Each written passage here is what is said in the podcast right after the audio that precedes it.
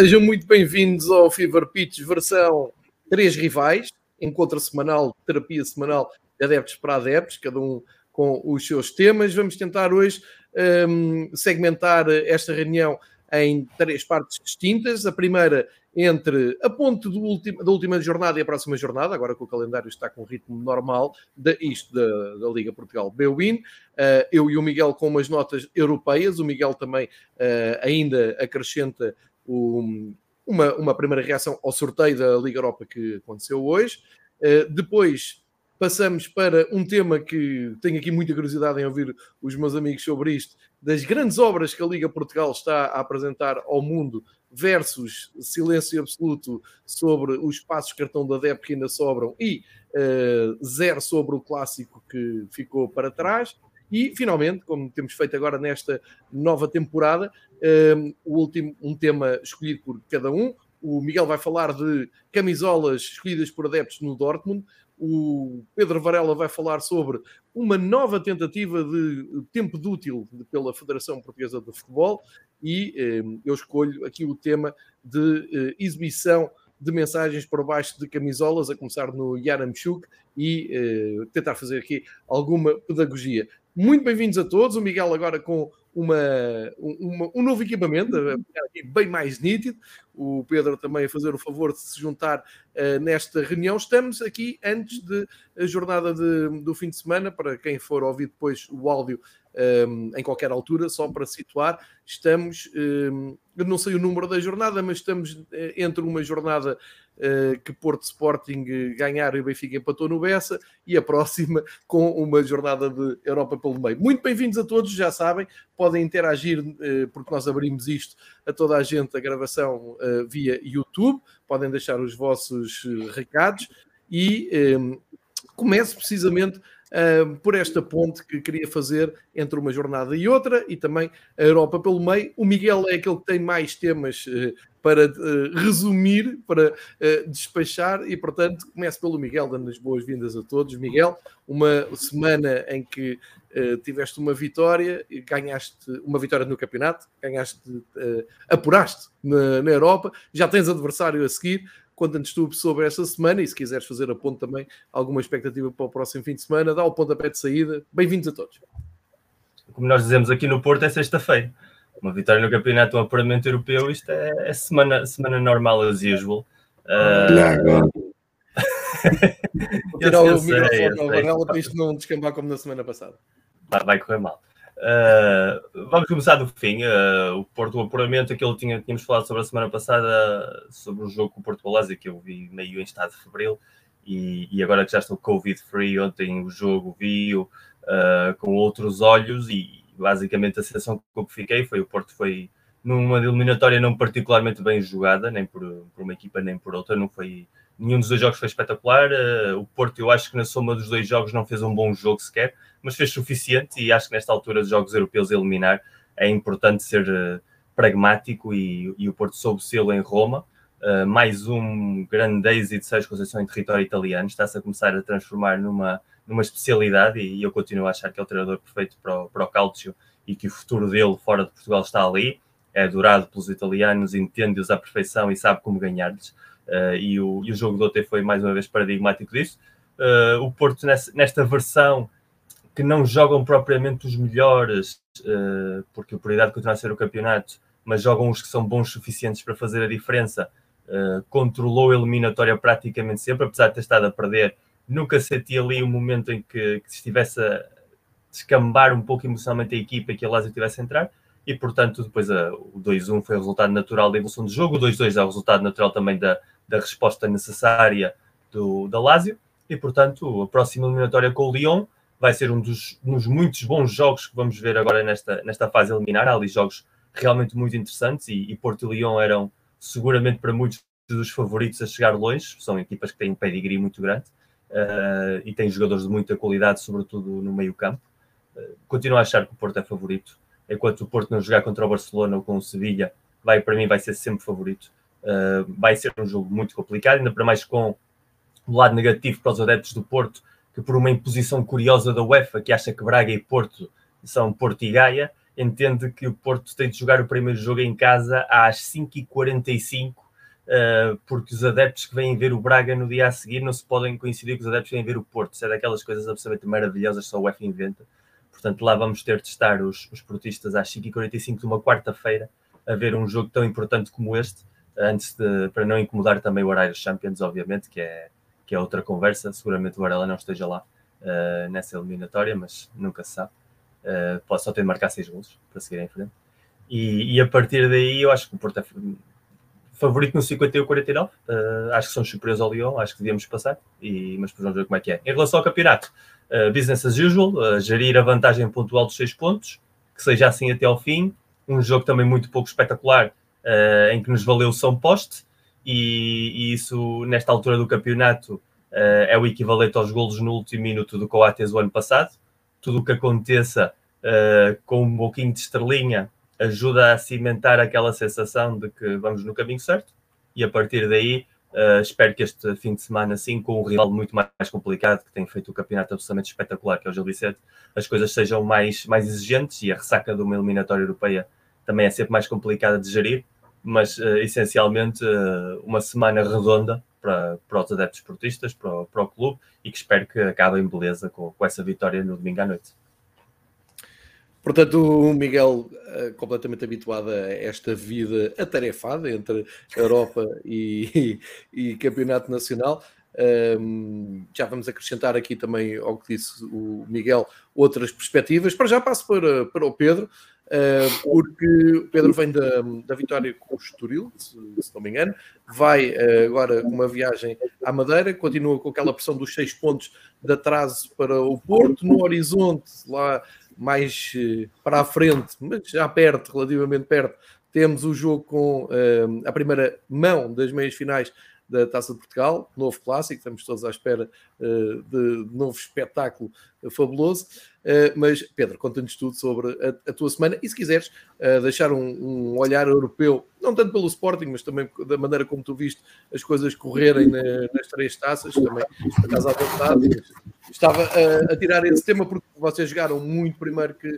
Não, eu, eu, eu não vi. Eu, desse tema europeu, a única coisa que tenho visto é o combate boxe entre a Rússia e a Ucrânia. De resto, não tenho assistido a grandes. A grandes não tenho assistido a grandes jogos. Ainda vi um bocadinho do Porto, uh, mas, mas depois não, não, não tenho visto muito muito, não vi grandes jogos, vi, vi o Benfica, é um facto, vi o Benfica ao mesmo tempo que estava a ver o United. Um, o United é, é, é, é, uma coisa, já que falamos disso, só uma coisa aqui, uma nota, é provavelmente o clube que tem capacidade para jogar um futebol espetacular e que joga um futebol absolutamente miserável. Aquela primeira parte é, assustadora. Um, Até o Sporting podia eliminar o United. É? Até o Sporting podia eliminar este United. Não, eu, eu acho que o United até vai acabar por eliminar o Atlético de Madrid, mas a verdade é que naquela primeira parte podia ter levado 3 ou 4, aquilo é assustador e mesmo na segunda parte equilibrou as coisas, efetivamente, mas depois é uma equipa que às vezes não dá para perceber com tanta qualidade ao nível dos jogadores, não, enfim. mas, mas também, por outro lado, percebo que fazer muito mais com aquilo, não tendo treinador, também não é fácil, quer dizer, um clube que está a jogar sem treinador e apenas com um consultor, que é o que ele está ali a fazer, uh, acho que a coisa também é complicada.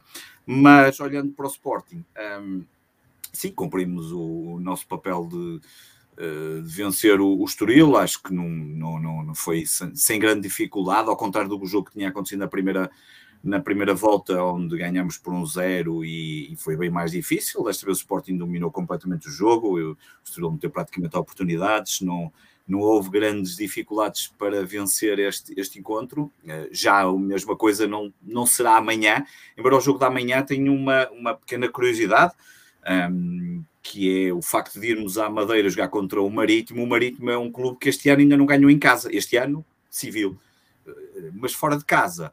Perdeu no Dragão 2-1, ali num jogo até bastante interessante, e foi ganhar uma série de campos como Portimão, Braga, eh, Arouca, portanto, é um clube que este ano, em 2022, é, é assim uma coisa um pouco estranha. Amanhã um, vamos ter Liga dos Campeões nos Barreiros, porque bilhetes a 30 e 60 euros é claramente jogo de Liga dos Campeões, eu, eu acho muito bem, um, já que vão receber uma equipa com a qualidade de Sporting que ponham preços de Liga dos Campeões, mas um, vai ser um jogo que Sporting tem, obviamente, é um pouco como o Miguel diz, da mesma forma que estamos em papéis inversos, exatamente O ano passado o Porto esperava por um deslize nosso, este ano somos nós estamos à espera de um deslize do Porto. Um, é o futebol, o futebol é mesmo isto, umas vezes são outras vezes. O que eu quero é que isto seja mais vezes para o Sporting, porque não tem acontecido assim nos últimos anos. Uh, o ano passado fomos campeões, este ano estamos a tentar ser outra vez, mas vamos atrás. Uh, que para o ano consigamos ser campeões outra vez ou que estejamos na luta, é aquilo que eu desejo consecutivamente que o Sporting possa. Isso é o que me agrada mais. Se vamos conseguir ou não, não sei, não, não, não, não sou vidente. Uh, é difícil, acredito que sim. Acho que o Porto está ali numa dinâmica, pode não fazer grandes jogos, como o Miguel diz, mas está numa dinâmica de vitória. O Sporting ano passado também houve alturas que não fazia grandes jogos, mas sentia-se ali aquela dinâmica de vitória e isso acaba por ser o mais importante.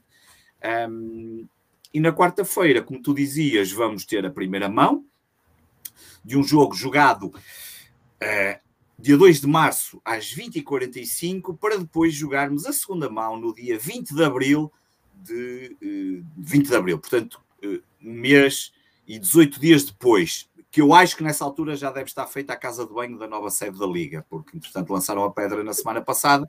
Eu acho que a primeira casa de banho já deve estar pronta nessa altura, portanto, um mês já e meio depois, embora isto seja da Federação, eu sei, eu sei que isto é uma competição da Federação, também já vamos falar da Federação, que tem aí uma, uma coisa até interessante, embora eu não concorde totalmente, mas é interessante.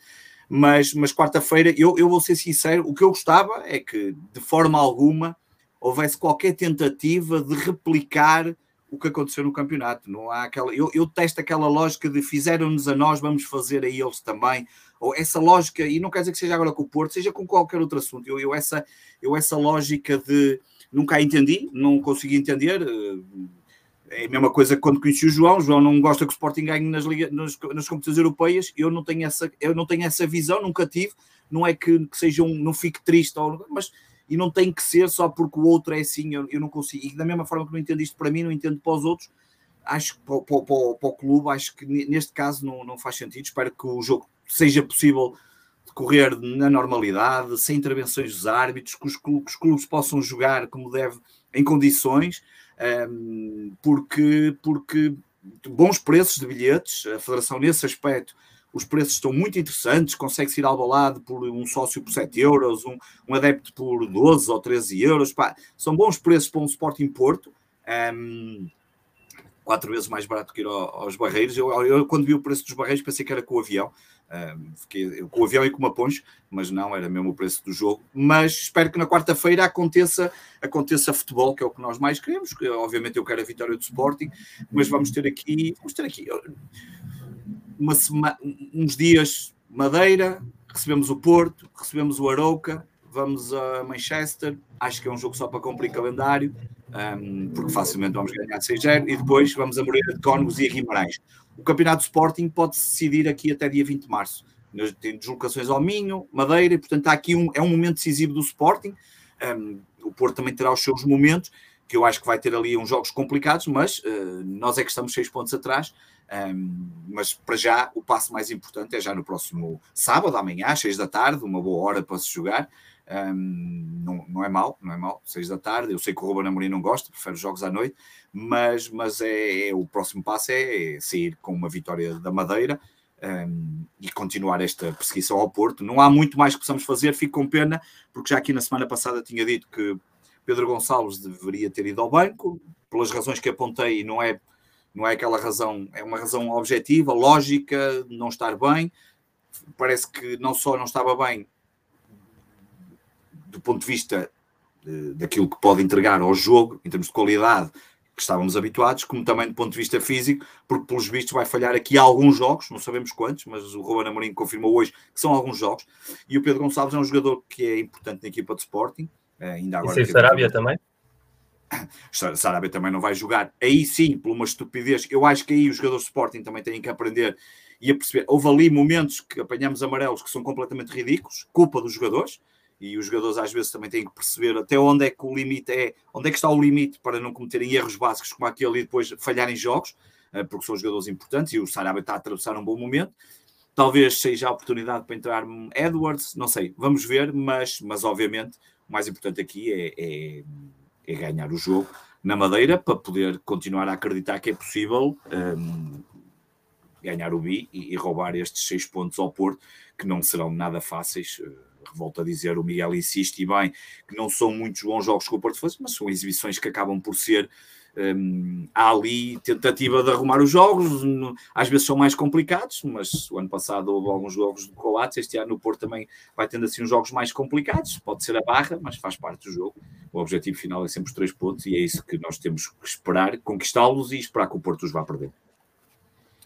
Para ela só quero dizer que não passou em claro o momento em que tu disseste vamos ganhar fácil seja em Manchester, depois voltamos para continuar no campeonato. Só, Temos que brincar dizer, com isto. Não, não, eu, eu, hoje estar, eu, eu, quando digo 6, até frisei agora 6 anos, porque hoje, estar, até, hoje até brinquei com um tweet que fiz de, apanhar, de dar 6 em Manchester e às vezes não vão pensar, também podemos apanhar 6, também não seria nada de extraordinário, nem nada de impossível. Até não. acho que o Roman Amorim se calhar vai mexer na equipa porque é um jogo completamente perdido e isso pode-me assustar porque essas experiências normalmente nos clubes portugueses têm dado dá para o torto e para nós dá muito, mas pronto, não é uma nova forma também de encarar este tipo de jogos contra outros clubes.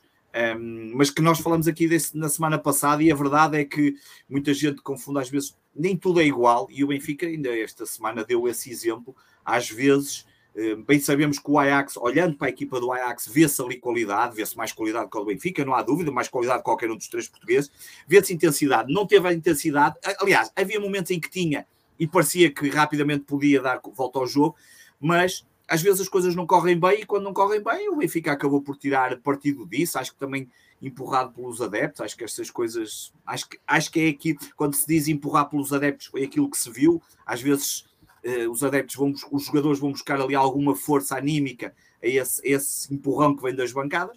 E, portanto, é possível, quando não está do outro lado uma equipa que tem mais qualidade, mas não corre bem, é possível fazerem-se coisas diferentes. Não, não é um resultado extraordinário, mas mantém o Benfica numa competição e nunca sabe, às vezes. Eh, não sei se vai ter um dia mal. Pá, eu fiquei impressionado, eu já, eu já tinha esse número, não me lembrava que o número estava assim tão, tão expressivo, mas o, estamos a falar de um Ajax que há 32 jogos, incluindo com o do Benfica, que não perde em nenhuma competição fora de casa. É um número é. absolutamente eh, estrondoso. Uh, dois anos sem sofrer dois golos. E sofrer dois golos, então é assim uma coisa. Quando é que é? Dois golos em quanto tempo? É assim dois anos, desde 2020, sem sofrer dois golos. Coisa, que é uma coisa Bem, absolutamente inacreditável. E portanto dá para ver o tal fosso que nós temos vindo aqui a falar, que cada vez é maior entre as equipas, não só as do petróleo e disso, e tudo aquilo que se fala. Diz o Maniche segunda-feira. Estão construindo plantéis incríveis. Um, verdade, verdade vou, apanhar, vou, vou, apanhar este comboio do Varela, vou apanhar o comboio para uh, passar então para, para, a parte do Benfica. Um, e, e, queria, eu, eu, tinha aqui um, umas notas para não me esquecer, para isto ver se, se, temos aqui mais, conseguimos falar mais em menos tempo. Um, a parte do, do, Benfica é muito isto que o Pedro acabou de, de dizer. Um, primeiro, um elogio aos adeptos do Benfica numa altura em que se aproxima o aniversário 118 uh, do Benfica, numa altura que não é fácil ser-se do Benfica, por todas as razões e também pela desportiva e pelo momento atual de futebol do Benfica. E o momento atual é sempre o último jogo. E antes do último jogo com, que fizemos com o Ajax, uh, tínhamos ido ao, ao Bessa. Uh, já completamente fora do, da, da, órbita do título, já, já o tinha dito aqui até antes, há algumas semanas, Uh, mas quer dizer, quando o Benfica entra, tem, tem que ser para, sempre para, para ganhar e quando está muito longe do, dos seus objetivos, tem que ir em cortantes distâncias. O que aconteceu no Bessa foi traumático, porque hum, depois do, de uma derrota em casa com, com o Gil Vicente, que não, nem há palavras para, para qualificar, tinha havido ali uns 60 eh, minutos que empolgaram os adeptos, parecia que, que o jogo estava resolvido, 60 minutos, eu, eu, quero dizer 45. 60 minutos até foi mais o Nelson Veríssimo disse, eu acho que foram 45.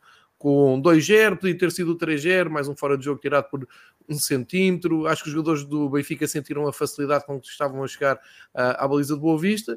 E depois aconteceu aquilo que eu digo milhares de vezes. O Benfica desliga completamente do jogo, tendo que um, quer dizer, alguém tinha que avisar que do outro lado está uma equipa treinada pelo Petit, cuja primeira característica pode perder os jogos todos, mas que vão, vão lutar até ao fim, uh, enquanto houver forças, isso já, já nós sabemos. E o Boa Vista faz uma grande segunda parte. Também tem muito mérito. Em Portugal, um, a tendência é sempre olhar, ah, um apagão do Benfica, o que é que aconteceu? Eu vi o Benfica a tentar voltar ao jogo e a tentar estagnar uh, o jogo, e podemos aqui comentar se as substituições são boas ou más, e depois o resultado é fácil de comentar, mas o que eu, o que eu eu vi mesmo foi o Boa Vista completamente imune às, às, às mudanças de dinâmica do Benfica, as substituições, sempre por cima, portanto também muito mérito para o Boa Vista, não é? Que às vezes esquecemos-nos que um, estamos sempre aqui a falar da falta de competitividade e de, de, de quão fraco é o nosso campeonato, mas há momentos em que realmente há equipas que superam. Foi o caso do Boa Vista, foi buscar o, o empate e não me escandalizava nada que o Boa Vista tivesse ganho. Eu estou, estou, a andar muito para trás só para dizer o seguinte: depois daquele jogo era expectável que não, não aparecesse muita gente na luz para ver hum, uma noite europeia com o Ajax que prometia. Uh, por todos os números que vocês agora aqui disseram, e principalmente porque todos nos lembramos da última visita a Lisboa, que não foi há muito tempo, e, e, acho que pensámos todos o mesmo, quer dizer, se um Sporting organizado, uh, cujo maior uh, elogio que se tem feito ao Sporting campeão do Ruben Amorim é, é, exatamente a organização defensiva, se foram passados a ferro com quatro golos do Waller, nós dormimos mal até chegar o, o jogo a Ajax. Agora, uh, é daqueles casos, como o Miguel diz muitas vezes, daqueles casos que a vitória começa a aparecer de fora para dentro, e isso dá uma uma, uma, uma, motivação extra a, a, qualquer benfiquista, seja da, da, minha geração, seja dos benfiquistas que começaram a ir ao, ao estádio este ano. Uh, porquê? Porque nota-se que o clube está vivo e nota-se que as pessoas são ligadas a uma coisa que não é palpável, não é comprável, que não é explicável, que é a tal mística das noites europeias, que é a tal magia de saber vem uma noite europeia, nós não estamos a jogar nada, estamos longe dos objetivos, mas calma, é futebol e temos aqui jogadores que sabem o que é que é preciso fazer na, nas grandes noites e foi, foi uma grande noite. Não foi espetacular porque o Benfica não ganhou, Uh, como o Shell diz muitas vezes, o Benfica não se festejam empates, ou pelo menos não se deviam festejar empates, mas foi um grande alívio ver o Benfica dentro da eliminatória. Era tudo o que eu podia, era chegar ao fim da noite de quarta-feira e sentir que o Benfica estava vivo, estava na eliminatória. Agora tudo pode acontecer uh, em, em, Amsterdão. O Benfica pode ter uma má noite e não ter hipótese nenhuma de lutar pelo, pelo jogo, pelo apuramento, pode ter uma boa noite e as coisas saírem bem.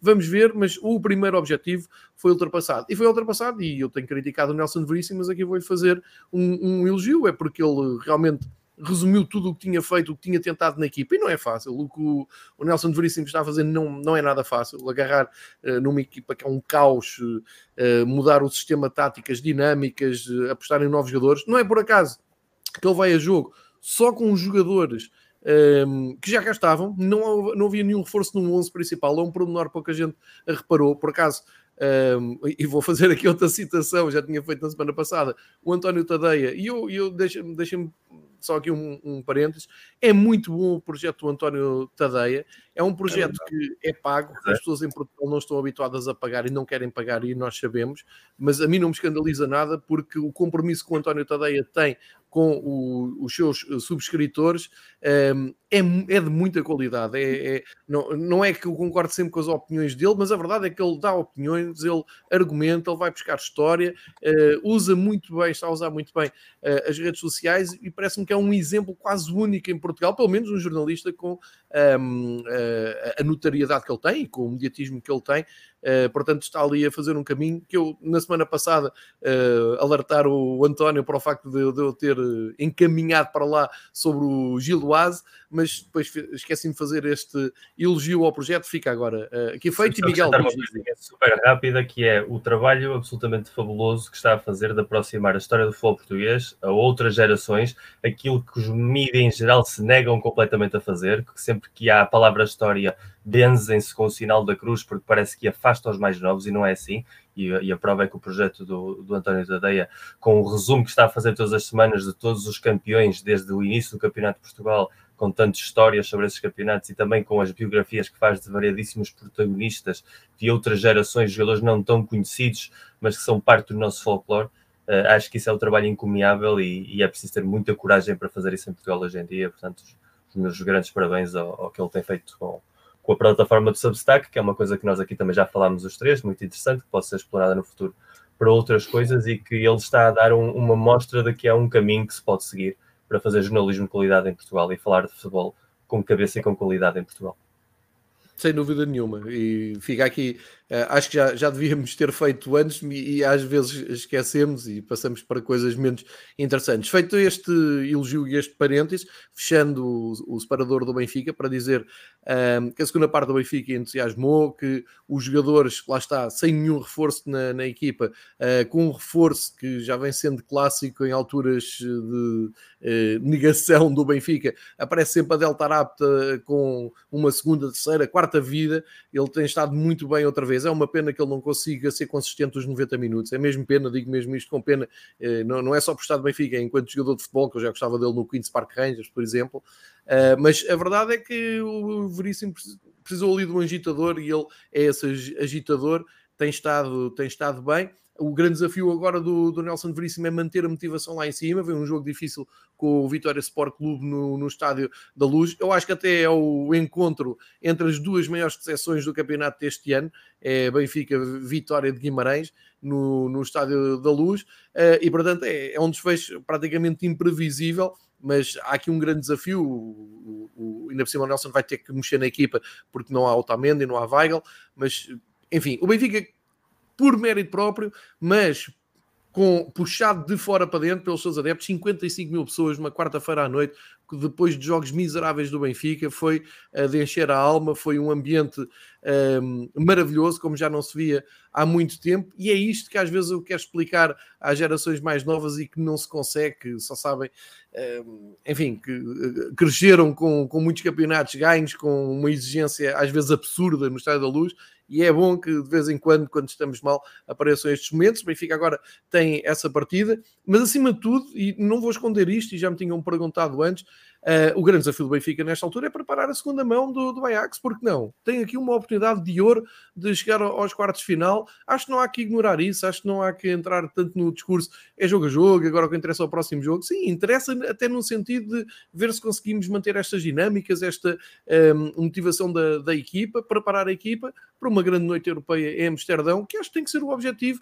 uh, principal e sem fugir à questão do, do Benfica. Qual é que é o mal um, de, de, de, uma equipa ambicionar ir um pouco mais longe na Europa, num ano que está perdido em, em Portugal, infelizmente, eh, e eu tenho dito aqui, eh, eh, não tanto aqui, tenho dito muitas vezes na BTV, tenho relembrado que muitas das grandes campanhas europeias boas do Benfica coincidem ou não um, não era isto que eu queria dizer, mas um, coincidem com, com, campanhas más internas, mas às vezes não é por ser coincidência, é porque uma coisa às vezes está ligada com a outra. Um mau campeonato do Benfica, o Benfica concentra-se na Europa. Lembro-me de acabar campeonatos muito cedo e conseguir ir a, a, finais da Taça dos Campeões Europeus, como aconteceu no fim dos anos 90, mas, dos anos 80 e princípio dos 90.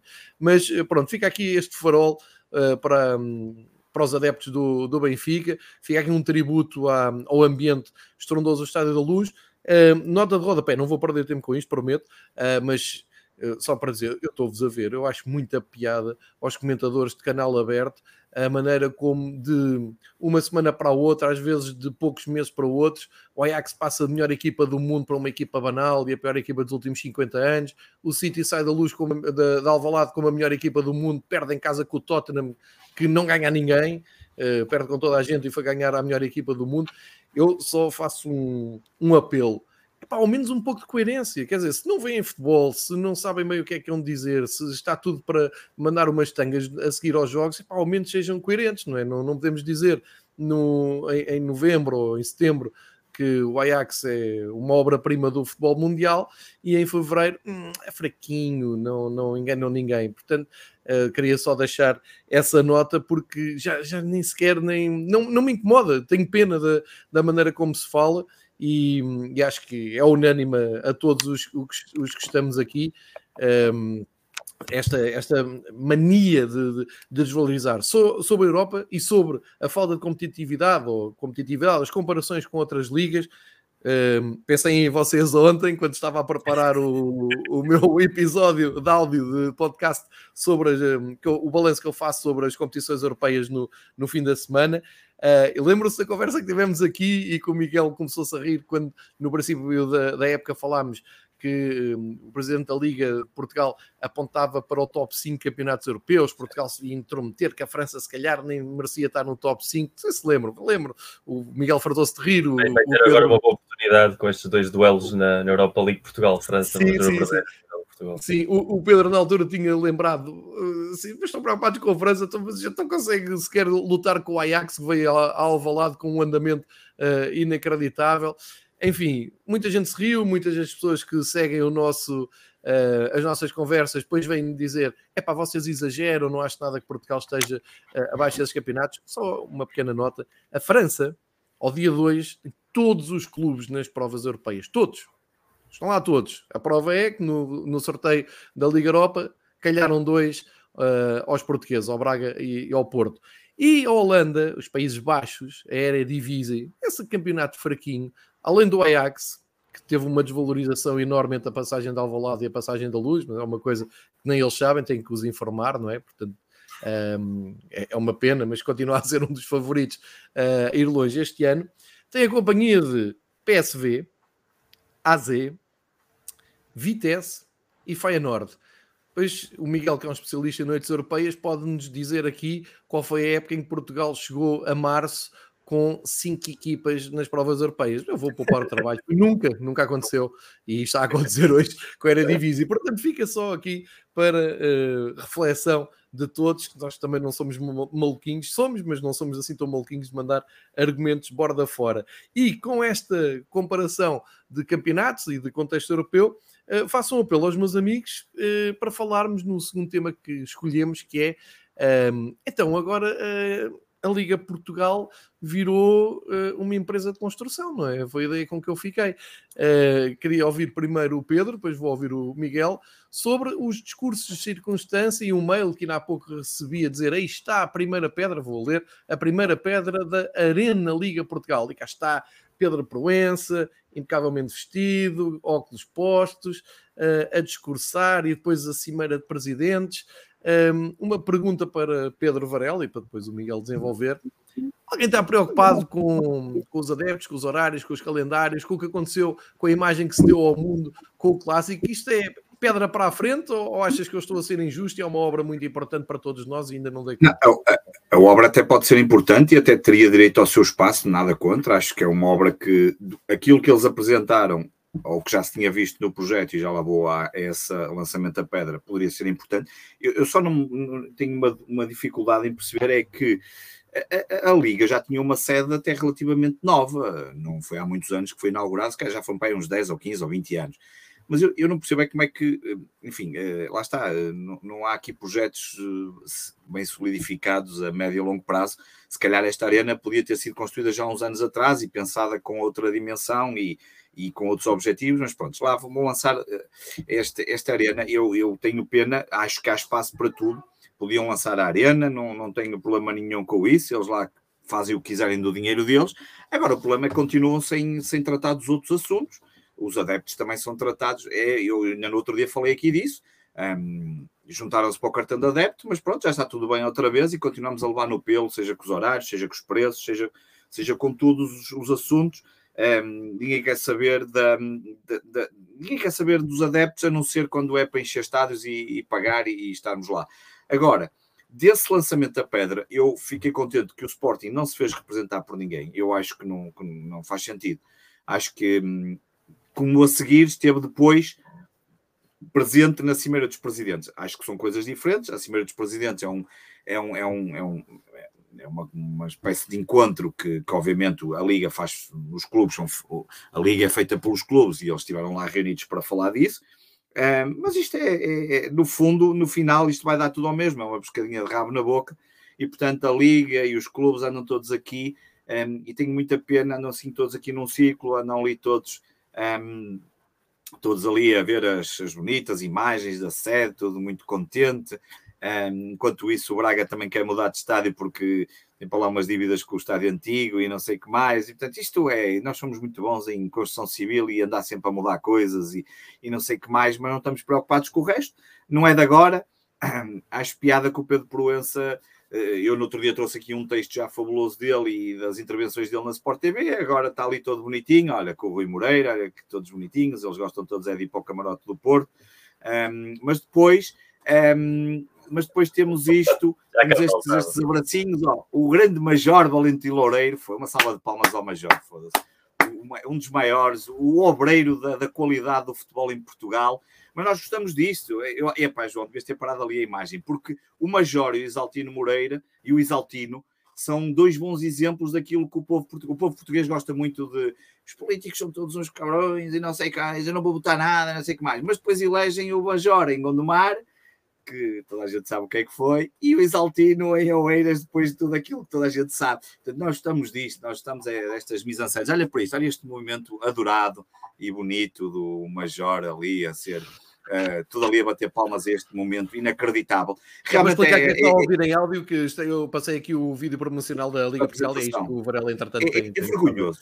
É, esse vídeo é mostra bem, eu, eu, eu separo sempre, nós no, no nosso grupo do WhatsApp, em brincadeira, eu disse logo ao Miguel que isto era uma vergonha, Pinta Costa e Valentim ali, todos mas eu separo as coisas. Uma coisa é Pinta Costa enquanto presença institucional no Futebol Clube do Porto, e que tem um legado enormíssimo, não há, não há volta a dar-lhe, podemos discutir uma série de coisas que não interessam para aqui, mas podemos discutir, mas, mas é, isso é uma coisa institucional. Outra coisa é o Valentim Loureiro, eu percebo que ele foi presidente da Liga, epá, mas eu vou dizer aquilo, é tão mau é, por, tentámos pôr uma a, a, pedra que eles lançaram para a primeira, primeira pedra da liga deve ser tipo uma pedra em cima dos assuntos que é para ninguém, ninguém, ninguém desenterrar porque convém ali aquilo está tudo muito bem enterradinho um, se quiser, eu posso pôr aqui no YouTube algumas das conversas do Valentim Loureiro enquanto presidente da Liga, um, são célebres, um, e, e, ver como é que aquilo, como é que aquilo funciona. mas é, é, tudo, é tudo muito mau, é tudo muito. Isso que tu dizes mostra bem o, o, quanto nós representamos para o futebol. E, pá, eu vou ser sincero, nós é que estamos errados, João. Nós é que, nós é que já devíamos ter mandado esta merda toda com caraças e não ligar a isso. E, efetivamente, nós é que estamos mal. Felizmente, mas gosto de voltar aqui semana após semana para, para te ouvir. Mas felizmente conseguimos fazer coisas boas, como isto e como outra gente que vai fazendo coisas absolutamente fantásticas e há para todos os gostos e feitios, para o Sporting, para o Porto, para o Benfica, estamos a falar só dos três grandes, mas há para mais clubes, mas que ainda tentamos dar aqui alguma dignidade.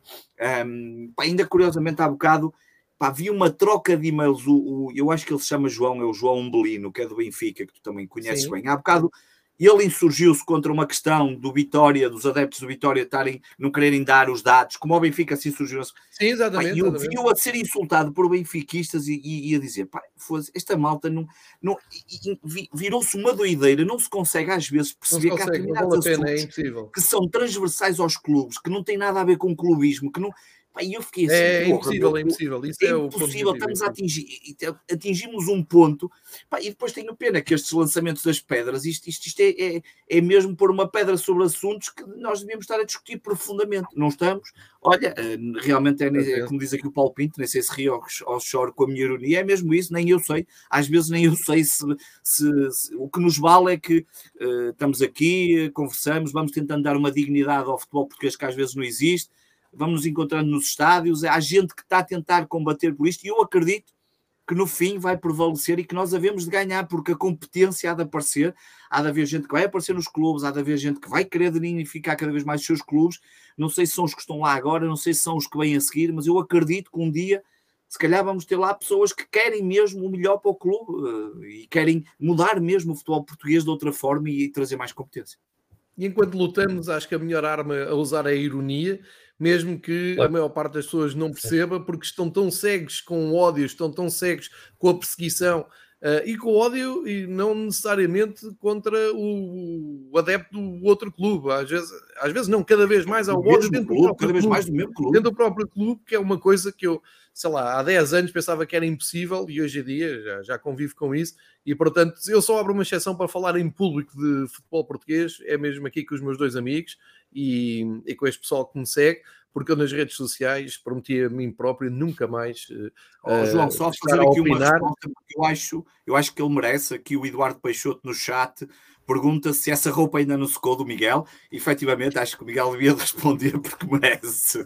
Eu acho que era importante que o Miguel respondesse. Vamos ouvir, vamos ouvir o, o Miguel também sobre as obras da, da Liga Portugal. E já agora uh, aproveito para passar, passando a bola ao Miguel, dizer: eu ouvi o secretário de Estado, ou ainda secretário de Estado do Desporto, a ser muito irónico, falar em ironia, a, a dizer: mas o que é que querem que diga sobre o clássico? Querem, quando dizem que o governo tem que pôr mão nisto, é o quê? Querem que seja o governo uh, organizar os campeonatos?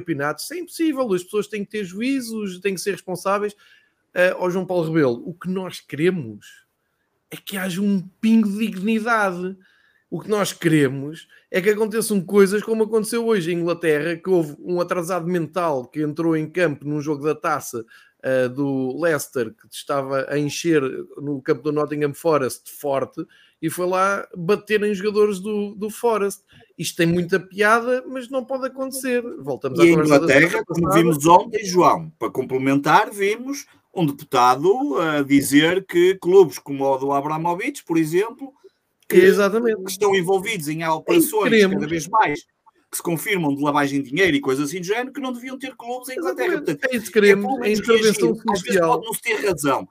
Um caso claríssimo, o João Paulo Rebelo, é obviamente, devia ter-se demitido quando foi o cartão do adepto, mas isso, isso já sou eu pensar. Isso é outra coisa, mas um, um, representante do governo dizer, não, o que é que querem que eu faça? Nós é que vamos organizar. Não, há muito para fazer, muito. Uh, ou pelo menos não serem cínicos, mas agora passo aqui a palavra para o Miguel, porque se calhar ainda vai trabalhar nas obras da, nova arena, não, Miguel? O que é que achas? É fartinho de obras no Porto, se é mais uma obra ainda, só nos vai complicar mais a vida ao ali a mim. eu acho, eu acho curioso que o nosso secretário de Estado, essa, essa pessoa tão carinhosa e, e afável, não queira que o governo gira os campeonatos, mas não se importa de gerir quem é que pode entrar ou não nos estádios. Ou seja, é, é um contrassenso andante aquele homem. Governo não quer ter nenhuma intervenção política na gestão dos campeonatos, e parece-me bem, porque não é uma intervenção política que se, que se pede, o que se pede é a aplicação de conceitos de cidadania. Eh, entre os quais se incluem uh, punições a agressões, como é óbvio, e, e comportamentos antidesportivos. Mas se é para pôr zonas de adeptos, ele já está preparado para isso. E aliás, ele, o futuro cargo dele seguramente é na Liga, porque para construir as zonas de adeptos foi preciso mão de obra especializada, operários, e agora para fazer a sede também. Portanto, eu começo a ver aí uma tendência claramente de um lado para o outro. Esse mail que tu tens eu não recebi, deve ter entrado na minha, na minha caixa de spam, que é onde vai tudo o que tem a ver a, a Liga uh, a quem me diz respeito.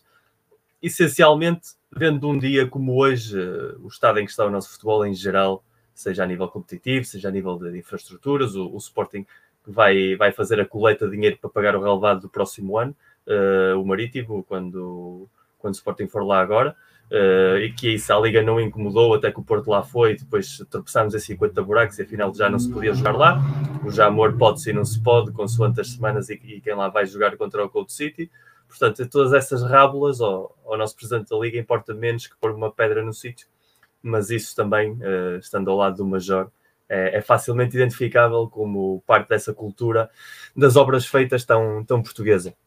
Essencialmente, a Liga é, é, é um clube, é um clube privado, é um clube de amigos, uh, um, clube onde se gerem interesses, fomentado nos anos 90, precisamente por, eh, por Pinto Costa e Valentim, para criar um contraponto ou uma federação forte, que era o que existia, e que hoje em dia tem um quase escasso sentido de existir, porque apenas e só são organizadores dos campeonatos nacionais e reforça os organizadores, porque não são mais nada, seja, não potenciam os campeonatos nacionais, não regulam os campeonatos nacionais, não, tem, não tem nenhuma ligação à arbitragem, porque essa é gerida pela federação, não tem a galinha dos ovos de ouro, que é a seleção nacional, que também é gerida pela Federação. Portanto, realmente a Liga o que faz agora mesmo é, pura e simplesmente, eh, crónicas semanais no Record, se não estou em erro, por parte de uma das, das suas representantes e, e, pouco mais. Eh, e ter uma sede XPTO em 2022 para ser acabada em 2030, na altura em que estejamos aqui a Federação a celebrar a organização do Mundial, que eu acredito que Portugal vai organizar com a Espanha, eh, vai empequenecer ainda mais uma organização já de si muito pequena que é, que é a nossa liga. E, mas o facto deles quererem centrar-se uma vez mais neles próprios e numa sede nova, como diz o Varela, contei uma sede que quem conhece sabe que não, é um edifício que está perfeitamente atualizado, que não há nenhuma justificação uh, com sentido para montarem todo este espetáculo. Não estão a cair numa, numa casa a cair de podre, abandonada, uh, nem de longe nem de perto. Portanto, tudo isso só nos reforça a sensação de que vivem num universo de autismo para eles próprios, como nós aqui já falámos muitas vezes, no quais nós somos, obviamente, personagens não só secundários, senão indesejados, nós os adeptos com, com vocação futebolística, mas ao mesmo tempo também aquilo que dissemos e depois vai entroncar também no meu tema, que é tem a ver com o que é que os clubes querem. E os nossos clubes em Portugal querem a Liga. Os nossos clubes sentem-se cómodos que exista um espaço onde eles se sintam importantes. E para eles também não está o adepto na primeira linha, também eles não está o interesse do futebol jogado, ou do ambiente, ou, ou das infraestruturas, está essa, esse pequeno grupo de amigos uh, que gostam de se pôr umas facadinhas nas costas de vez em quando, mas depois, se for preciso, já se cumprimentam para a fotografia, uh, como se viu entre o, entre o presidente do Porto e do Benfica, que, que se cumprimentaram com afabilidade e com ausência do presidente do Sporting na cerimónia. Daqui a três meses podia ser exatamente a foto ao contrário, porque nós já estamos habituados a estas repetitivas rábulas de, de autoimportância.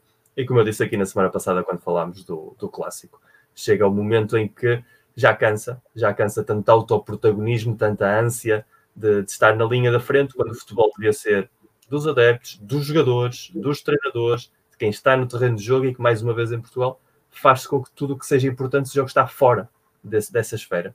E é aí onde entram estas manobras de, de marketing e publicidade que encaixam bem nesse espírito do Major e, e nessa mentalidade de, do dirigismo que é, que é o nosso verdadeiro cancro e, e que vai continuar a ser se, se não.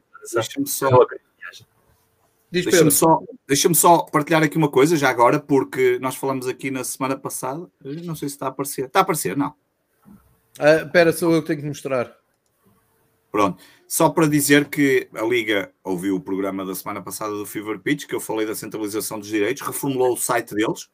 O site, se repararem, tem umas novas áreas. Uma delas é só ligada à centralização dos direitos, onde vão estar todas as informações Bem, alguma transparência nisso e também ficamos a saber, é importante, tem aqui a pirâmide organizacional e ficamos a saber quem são os sete elementos que vão fazer parte da, da Oi, desculpem, uh, só puxar aqui. Os sete estão aqui na prática, portanto, ficamos a saber que é um já é um nome falado, que era o Domingos Soares Oliveira pelo Benfica, o André Bernardo pelo Sporting, o Nunes pelo Porto, o Cláudio Couto do Braga, o Francisco Queco do Vitória Sport Clube, o João Pinho do Arouca e depois o Gaspar Dias do Penafiel e o Mariano Lopes da Académico de Viseu.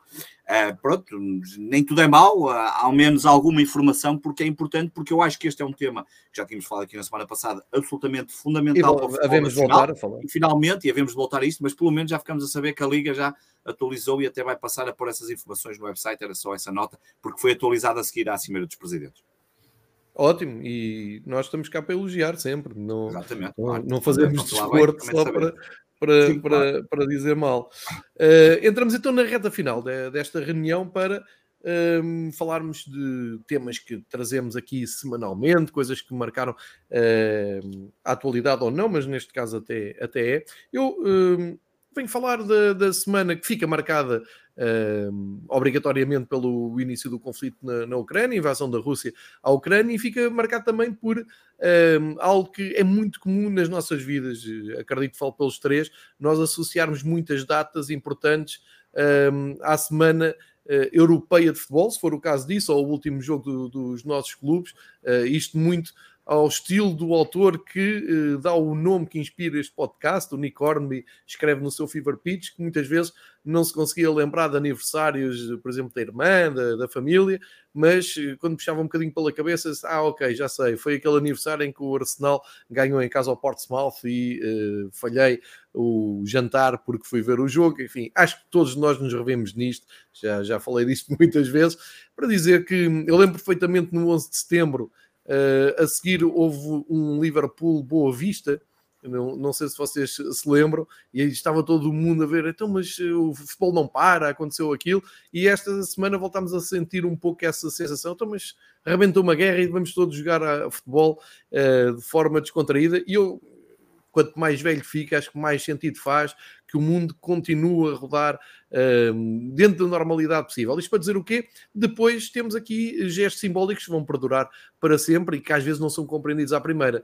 O Yaramchuk teve um timing incrível para marcar em 2022, foi, uh, foi ótimo, foi num grande palco que é a Liga dos Campeões contra o Ajax nos oitavos de final da Liga dos Campeões, não podia ter sido melhor, mas uh, a notícia é que eh, ele estava mortinho para fazer o gol, tanto assim era que pensou, se fizer gol, tenho aqui uma t-shirt por baixo com o símbolo da Ucrânia uh, para dedicar a horas antes do conflito começar. E isto vai ficar na memória de todos, pois no dia a seguir, na quarta-feira, um, tivemos várias manifestações, uh, são coisas que eu partilho muito nas redes sociais, porque eu gosto de ver um, dentro da, da atrasadice mental que é isso, e assumo perfeitamente, não tenho problemas nenhums com isso, mas eu gosto de ver o mundo através do, do futebol, uh, porque não é, não é só um jogo, nunca foi, nunca há de ser, e nós conseguimos perceber o que se passa no mundo o Slavia de Praga a entrar com a camisola da Ucrânia, com os adeptos do, do Bodoglint com bandeiras da Ucrânia na mão, com o Malinovski a marcar 24 horas depois do Yanamchuk a mostrar a mensagem de paz, com o Barcelona e Nápoles a agarrarem uma, uma faixa enorme no diagrama de Maradona a dizer para parar com, com a guerra. E digo isto para voltar ao princípio, quando o Yanamchuk levantou uh, a camisola com aquele símbolo tridente que agora já toda a gente uh, conhece. Uh, se não valeu para mais, para mais nada, pelo menos valeu para a cultura geral de quase toda a gente que desconhecia o símbolo. Nós provavelmente já sabíamos, lá está, por causa do futebol e da seleção ucraniana, já tinha sido até tema no europeu, mas eh, quero deixar aqui uma, uma parte pedagógica, porque já o fiz no, no canal Pago, que, uh, onde trabalho, que é BTV, onde colaboro com dois programas semanais, mas quero fazê-lo aqui uh, hoje também, porque acho que faz parte da pedagogia e faz parte também de combater um, a analfabetização, eu não, não me sei bem o termo, mas a burrice mediática que se faz e a cegueira que uh, tolda completamente os pensamentos de, de, dos mídia. E quando é dos adeptos, é como vos disse há pouco, eu já não estou nem aí, já não falo publicamente nem do Benfica, nem do Porto, não se não falo, não, não vão apanhar nada meu, uh, falo futebol português, sim, em geral, mas não, não, não falo de Benfica, Porto e Sporting, porque é impossível. É não me interessa sequer falar com pessoas que não, não me dizem nada. Temos aqui este. Descobri que há um nichozinho que gosta de nos ouvir e partilhar opiniões porreiro. Depois tenho os meus amigos, depois tenho um canal que, que gosta que eu, que eu vá lá dizer umas coisas, estamos bem resolvidos. Problema, um, e, e digo-vos isto não é por ser o Benfica, não é por ser o Yaramchu que não, não me diz rigorosamente nada, é um avançado ao dia 2 do Benfica. Mas qual é a necessidade? Estávamos a umas horas de um conflito que vai marcar agora, durante muito tempo, a história uh, da, da, nossa vida, não é? E qual é a necessidade de dizer, de, da notícia ser Yaramchu vai ser castigado? E depois, a seguir, se, se não for castigado pelo relatório, a UEFA vai abrir um inquérito e vai levar forte e feio. E Yaramchuk se calhar já não joga na segunda mão. Não, se calhar o Yaramchuk já nem joga de todo, porque quando é conflitos políticos ainda é pior. E não houve uma alma que pensasse, mas espera lá, a UEFA intervém e, e do ponto de vista, é, é, coerente desse ponto de vista da, da coerência, faz sentido que é em mensagens políticas ou religiosas e tenta evitar ao máximo isso e percebe-se porquê, não é? Porque estamos num mundo perigoso. Mas ninguém parou para pensar ou perguntar, é, é tão fácil perguntar. Eu tenho uma fonte na, na, na UEFA, trabalha no site da, da UEFA, um, que é meu amigo e comenta estas coisas, não, não tem mal nenhum, não estou aqui armado em uma pessoa super informada, mas é tão fácil hoje em dia chegar alguém perto da UEFA e dizer assim: o que é que a UEFA achou da, da t-shirt do Yaramchuk? E tinham logo a resposta. E a resposta veio imediata na noite. Eu ainda não tinha chegado a casa, já tinha. A, não, não tinha a resposta, nem perguntei nada. Veio só uma mensagem a dizer: atenção, que a UEFA não vai fazer nada ao Yaramchu porque aquilo não tem mensagem política nenhuma. Aquilo que tem é uma manifestação de apoio ao seu país e, portanto, não, não há ali nada para, para castigar. Tanto assim é que depois acontecem aquelas manifestações todas no dia a seguir, até algumas com autorização da UEFA, como aquela faixa que Barcelona e Nápoles uh, apresentaram. E os nossos jornais e os online e canais uh, abertos a falarem da situação, em vez de tentarem, a, a, a partir dali, fazer um pouco de pedagogia, de, de, explicar o que é que se passa, um, sei lá, de, de, de pedirem paz na Ucrânia, fizessem qualquer coisa. Não, estamos a falar quantos jogos é que ele pode levar, eh, que tipo de multa é, é, é que pode levar. Isto, eu, eu, já disse isto várias vezes, vou dizer aqui, é a mesma coisa que numa situação de exceção, acontece alguma coisa, uma tragédia qualquer em Portugal, o, o Cristiano Ronaldo está a jogar para o Manchester United, marca um gol e para mostrar solidariedade com o seu país, ou com a Madeira, ou seja o que for, levanta uma camisola e estão lá as esquinas da seleção por baixo, ou está lá um símbolo ou a bandeira da, da Madeira. A UEFA não vai fazer nada, não, não vai castigar. Nada, leva o cartão amarelo para tirar a camisola, que já precisa uma estupidez, e está resolvido.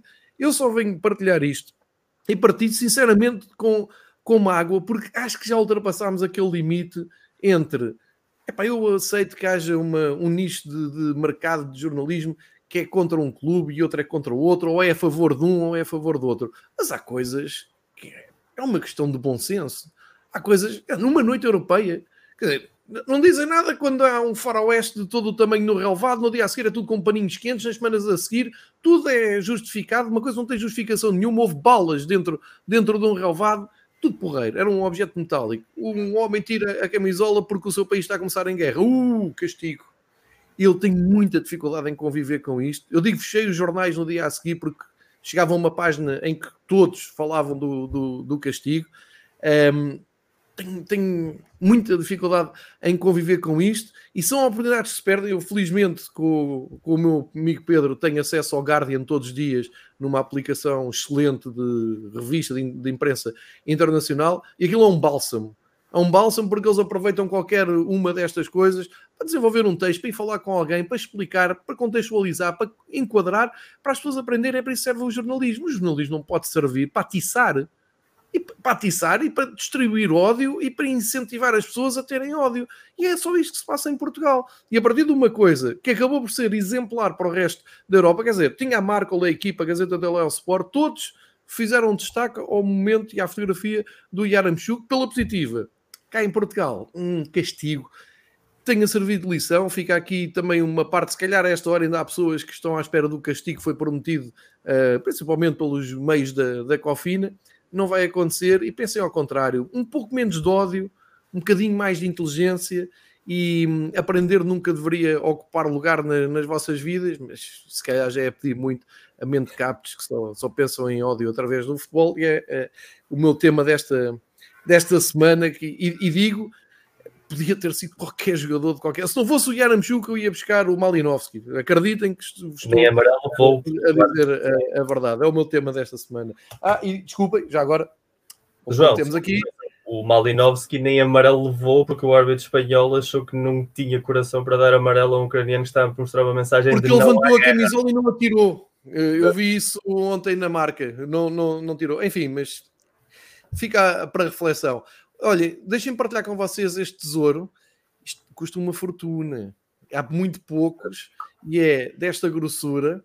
Eu nem sou fã do, do Milan, como, como sabem, uh, mas isto trata-se de uma obra de arte de uh, uma, uma claque, que é, que é mesmo assim, que compilou aqui. Era esta a imagem que vos queria dizer, está cheia disto e o vosso amigo gosta muito destes momentos. Em vez de estar a ouvir disparados nas televisões por cabo ou a ler uh, jornais com parvoízes, perco muito tempo nisto, vale uma fortuna, vale todo o dinheiro. Se se interessarem, fica aqui uh, Nella Fossa de Leone, procurem na internet, se tiverem Primeiro, sorte, conseguem uma, uma cópia, mas não é fácil. Mas estou orgulhoso do, do livro que num grupo do WhatsApp me puseram lá um, na compra e pesa uma tonelada e fica aqui com uma minha, uh, com uma minha sugestão. Pedro, passo para ti. Olha, eu estou eu aqui com algumas dificuldades em falar, que estou um bocado à rasca da garganta, mas. Infelizmente, então vais falar pouco. Eu vou falar pouco, sim, mas na prática também o, o assunto é muito recente, mas é um assunto, pelos vistos, ficamos a saber que a Federação vai fazer uma experiência agora no, nos jogos do Campeonato Sub-23 em que o tempo do jogo vai reduzir para 60 minutos e para e, e, e, utilizar o sistema como no futsal e nos esportes americanos em que o tempo para eh, e portanto o tempo é efetivamente todo útil, ou seja, os tais 60 minutos, ehm, numa tentativa de combater o desperdício do tempo útil. Eu, eu, sinceramente ainda não sei muito bem o que pensar nisto, porque hum, por um lado não me recordo se o International Board tem andado a discutir este assunto. Eu sinceramente acho que não, mas podemos nós nos estar a adiantar de certa forma e a recomendar depois, e não há mal nenhum. Acho que a Federação tem, tem todo o direito de fazer essas experiências e, e de tentar perceber como é que se pode combater um problema que efetivamente eh, existe. Portugal, nos últimos dados que nós tínhamos acesso, um, ehm, estava em 31 lugar em 36 ligas em tempo desperdiçado ou em tempo útil, 57 eh, minutos de tempo útil, e o primeiro lugar, curiosamente, era da Eredivisie, que estava com 63 minutos. Portanto, é uma diferença significativa, ainda são 6 minutos, um, mas eu acho que eh, mas, por exemplo, se olharmos para a Espanha, só tinham mais um minuto que nós. E eu, e se, e se pegarmos nesses dados, são sempre úteis, eh, percebemos que ok, Espanha tem mais um minuto que nós de tempo útil e a competitividade da Liga é completamente diferente. Portanto, eu, se estão à espera de achar que aquilo vai resolver o problema da competitividade, eu não acho. Não acho que seja esse o problema. Acho que aqui tem muito mais a ver com, uh, com a pedagogia das, da forma como determinadas equipas, sejam elas quais forem, jogam um, ehm, e a forma como muitas coisas acontecem. Repare, o VAR, quando foi introduzido, um, ehm, percebeu-se que havia ali um tempo que demorava que não poderia ser exagerado. Epá, nós aqui em Portugal andamos a exagerar desde que nasceu o VAR e qualquer dia vamos ter que adicionar, se calhar, um tempo adicional de desconto por utilização do VAR, porque aqui em Portugal às vezes estão 5 minutos para dar uma decisão. A Liga Inglesa rapidamente percebeu que aquilo não poderia continuar, porque senão ia estragar um, um, um espetáculo absolutamente fabuloso que eles têm, que é a dinâmica, o ritmo. Não pode parar. Sobretudo, que é, que é o ADN é, Claro, e portanto demoram 15 ou 20 segundos a decidir. Eh, pode haver um outro caso mais complexo, mas não. Portanto, isto tem muito mais a ver com a cultura desportiva e, e, e dos nossos clubes e a forma como encaram, pá, sei lá, uma substituição ou, ou, um jogador lesionado que se atira para o chão e está a 5 minutos. Pá, e eu acho que, portanto, fico aqui com algumas dúvidas. No entanto, é um tema válido, é um tema que merece a discussão.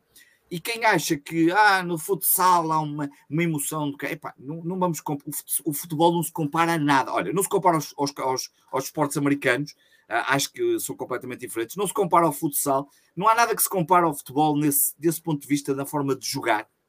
E portanto, ah, a questão deve ser mais vista do ponto de vista do que é que podemos mudar aqui, o que é que devemos mudar na cultura desportiva dos clubes do que propriamente as regras.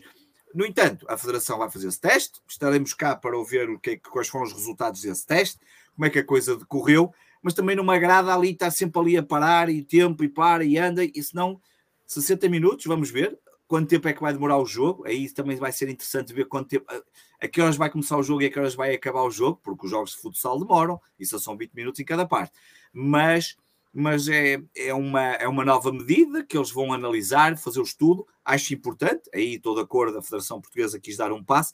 Não acho que lá fora ainda estejam a analisar isso, mas passará muito mais, se calhar, por uma pedagogia aqui internamente do que propriamente de uma razão que afeta o futebol por, pelo seu todo, porque se olharmos para outros campeonatos, um, percebemos que também a diferença não é assim tão grande mas mesmo que seja, se calhar, se mudarmos a forma como os clubes encaram isso, poderemos mudar e não será preciso alterar dos 90 após 60 minutos. Mas pronto, fica aqui esse como tema atual, que é, um, é, é, é dois, é praticamente dois que ficamos a saber e vamos ver que dados é que vamos ter e depois cá estaremos para analisar um bocadinho mais sobre isso.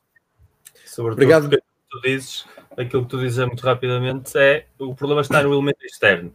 Tu, para ganhares mais 3 minutos de jogo claro. que já tens, provavelmente vai se estender em 15 minutos a duração do jogo, porque tu realmente onde perdes tempo é quando a bola não está. É em todo esse parafernália à volta do VAR, das substituições, das simulações de lesões, se o cronómetro vai estar parado, mas tudo isso vai continuar a existir, automaticamente o que tu vais ter é jogos que vão durar uh, 110 minutos para contar em 90, dos quais 60 é que é tempo útil. E isso aí não, não traz nada de novo, nem é seguramente essa a resposta ao, ao problema que temos.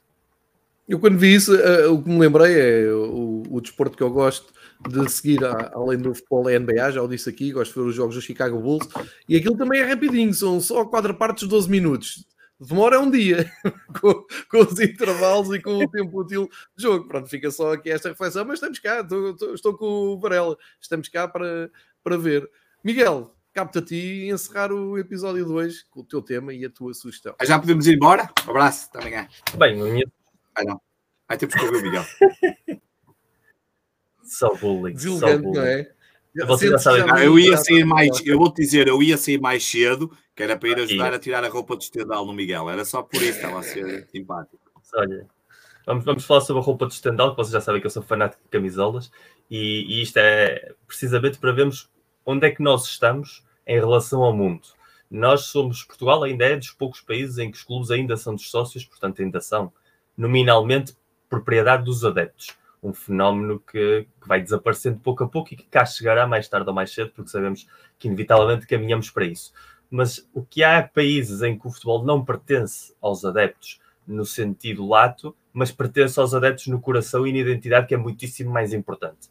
E o exemplo que eu trago aqui é um exemplo paradigmático disso. Os equipamentos de futebol são a nossa pele, ou seja, todos nós vivemos eu, João, compramos todos os anos as camisolas dos nossos clubes, temos camisolas antigas, uh, o Varela tem várias camisolas que mandam grátis do Patreon do Sporting, já sabemos que é, que é outro formato de, de consegui-las, mas também é igual de válido.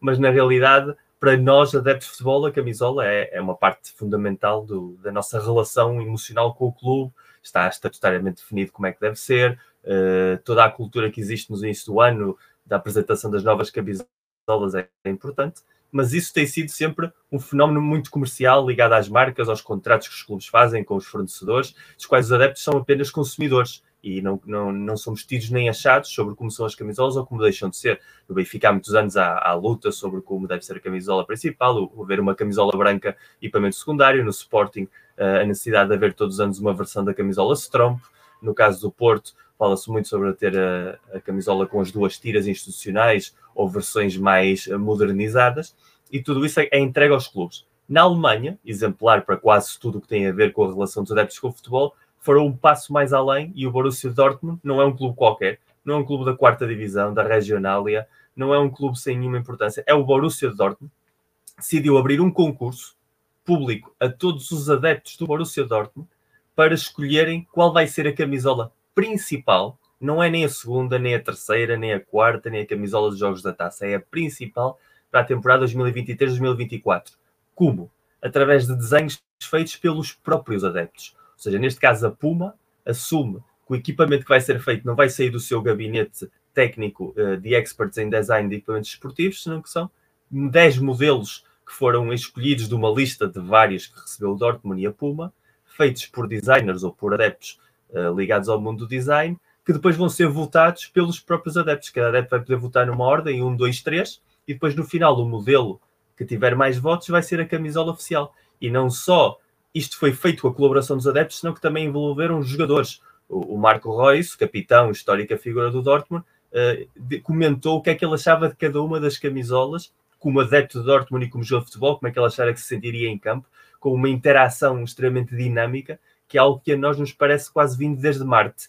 E eu já estive a ver uh, a página, os modelos uh, que se podem escolher. Pessoalmente gosto muito poucos, há ali designs que claramente são muito influenciados pela cultura de rua, street culture, que hoje em dia pauta muitíssimo estéticas e equipamentos, e, e, é óbvio que esse peso vai estar aí.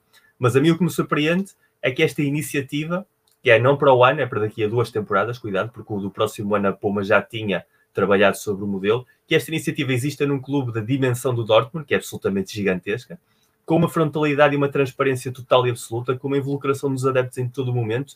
E a minha pergunta é: porquê é que não, em Portugal, já não digo para a primeira camisola. Já aconteceu. Mas, o Sporting fez isso. Já te falo disso também. Estou a falar institucionalmente falando. Não, mas o Benfica também, mas o Miguel está a dizer que isto é para o equipamento principal. O Benfica também fez. O Sporting fez para a camisola alternativa, da época 2017. Sim, mas o, o designer que ganhou, o designer que ganhou é meu amigo, fez isso. Não fez, fez, foram apresentadas 10 mil propostas na altura. Eu lembro perfeitamente quando o Luís Silva, que foi o vencedor, ficou super contente. Eu conheci-o há pouco tempo, ele mora em Espanha e ele hum, na altura apresentaram e depois foi escolhida, foi até aquela coisa que tinha a, a coisa em braille.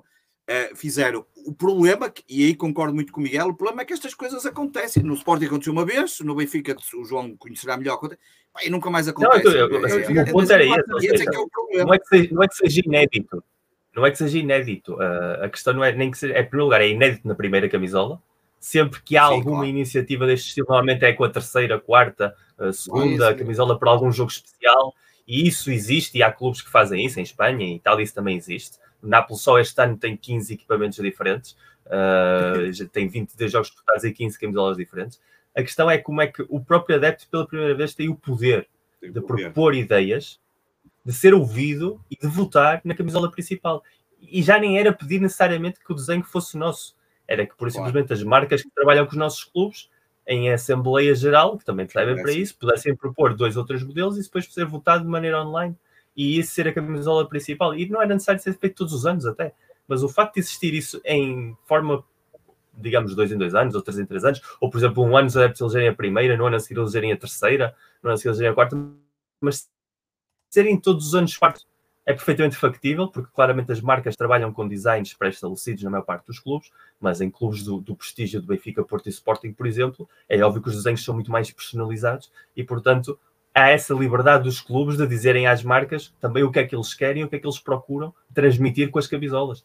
E isso, mais uma vez, a Alemanha a dar goleada, mais uma vez a demonstrar que é possível, não há nenhum impedimento, não há nenhuma marca que se feche e que se negue e que diga eu não vou aceitar isto, porque os contratos dos clubes têm cláusulas, mas também tem de haver uma relação comercial saudável e que a Puma, que é uma marca que também já teve presença em Portugal várias vezes, ou a New Balance no caso do Porto, ou a Adidas no caso do Benfica, ou a macro no caso do Sporting, que tenham essa capacidade de involucrar ainda mais. Qual é o problema? Que isso esbarra com a estrutura dinossáurica que rege a parte comercial e institucional dos nossos clubes. Portanto, se nós não somos tidos nem achados para coisas básicas do nosso dia a dia, como é que vão perguntar-nos a nós como é que queremos que sejam as nossas camisolas das próximas temporadas? E é aí onde está, uma vez mais, a, a base do nosso grande problema.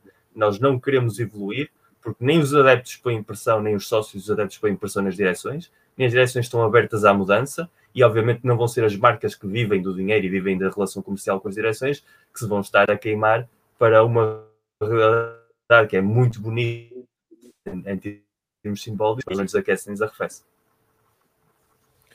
É uma ótima maneira de uh, terminarmos. Só dizer que vamos voltar a falar de equipamentos, que, com certeza, que é um tema que a nós nos diz muito, mas é exatamente como o Miguel diz.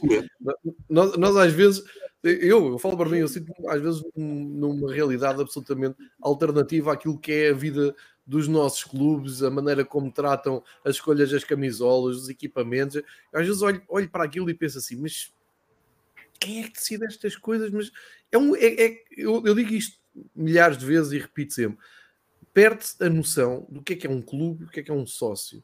E os clubes, da maneira como são geridos e do peso que agora passaram a ter na sociedade e na, de mediatismo, parece-nos a falar de partidos políticos, parece-nos a falar de Estados, parece-nos a falar do Vaticano, parece que é intocável. Quando é exatamente o contrário, às vezes é preciso temas como este que o Miguel trouxe, só para nos lembrarmos de uma coisa: a origem disto tudo. Quem é que faz um clube? Os sócios. Quem é que alimenta um clube? Os sócios. Depois há a parte empresarial, moderna, toda a gente sabe isso. Mas se se perde aquela ligação que o Miguel está a dizer entre um sócio dizer assim: eu não quero o emblema monocromático. Podem fazer isso um, um ano, pode ser uma coisa modernaça, podem fazer uma vez, podem pôr no segundo equipamento. Agora, de repente ficou assim? Não. Então, partimos, a base é, olha, o monocromático do ano passado era o fundo branco, este ano é o fundo preto. Uh, é isto que o Miguel disse, fica para a reflexão também de todos. Antes de encerrar o episódio, eu vou pedir ao Miguel uma sugestão para esta semana. Deixa-me só perguntar aqui uma coisa: qual era o jogador que vocês há bocado estavam a falar que tinha mostrado a camisola também ucraniano? Uh, Malinovski. Malinovski. Ah, não, estava a ver agora uma notícia que o, Rak, o Rak, Rakitsky, o do Zenit, o juiz foi, foi demitido por ter feito, por ter posto a bandeira da Ucrânia no Instagram. Parece que o, o Zenit demitiu o gajo. E bem, não, não ir combater é uma. Não é isso, combater é uma sorte. A Ucrânia, é que pois é, com um bocado de jeito. É o homem volta, mas é para as trincheiras, sai do clube e olha, isto é brincar a brincar, estas coisas. Miguel, a tua, a tua proposta era esta, não era? Uh, sim, exatamente. Estamos, estamos encerrados, partimos depois para uma reflexão. Uh, podemos ir de fim de semana, não é?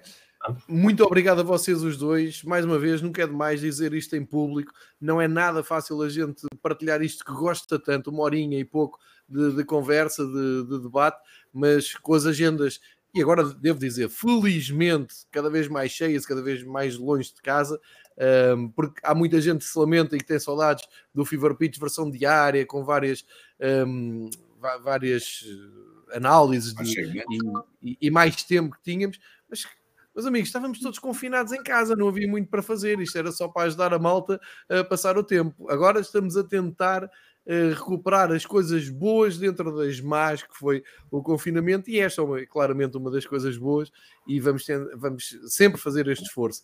Uh, agradeço ao Varela que esteve aqui em esforço vocal, aparece ao, Miguel que investiu forte na, ao nível técnico para uma melhor imagem e agradeço a todos os que se juntaram aqui de surpresa, sem pré-aviso, um, ainda foram bastantes aqui a partilhar ideias.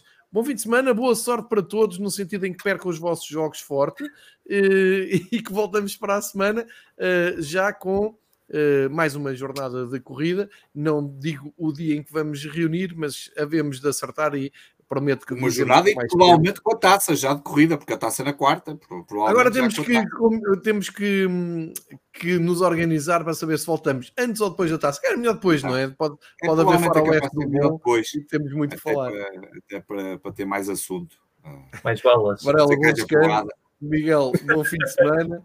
Pessoal, vejam o futebol que puderem, divirtam-se com o futebol, pá, não se chateiem com o futebol, não desenvolvam ódios. Então vejam curling também, se não quiserem ver futebol, tem as vassouras, aquilo é fixe, dá para descontrair. E por outro lado, reflitam, pá, se aquilo vem de Kiev para, para este lado da Europa, vai tudo num ápice ao ar, perdemos aqui todos um, as nossas referências de ódio e temos que ir todos bater no Putin. Uh, portanto, isto é, é tudo muito um, insignificante. E com esta me vou. Boa, boa, boa semana para todos. O Fever Pitch regressa no início da próxima semana com o balanço de futebol de campeonatos com o formato de domingo esportivo. Pessoal, bom futebol, bom fim de semana. Bom fim de semana.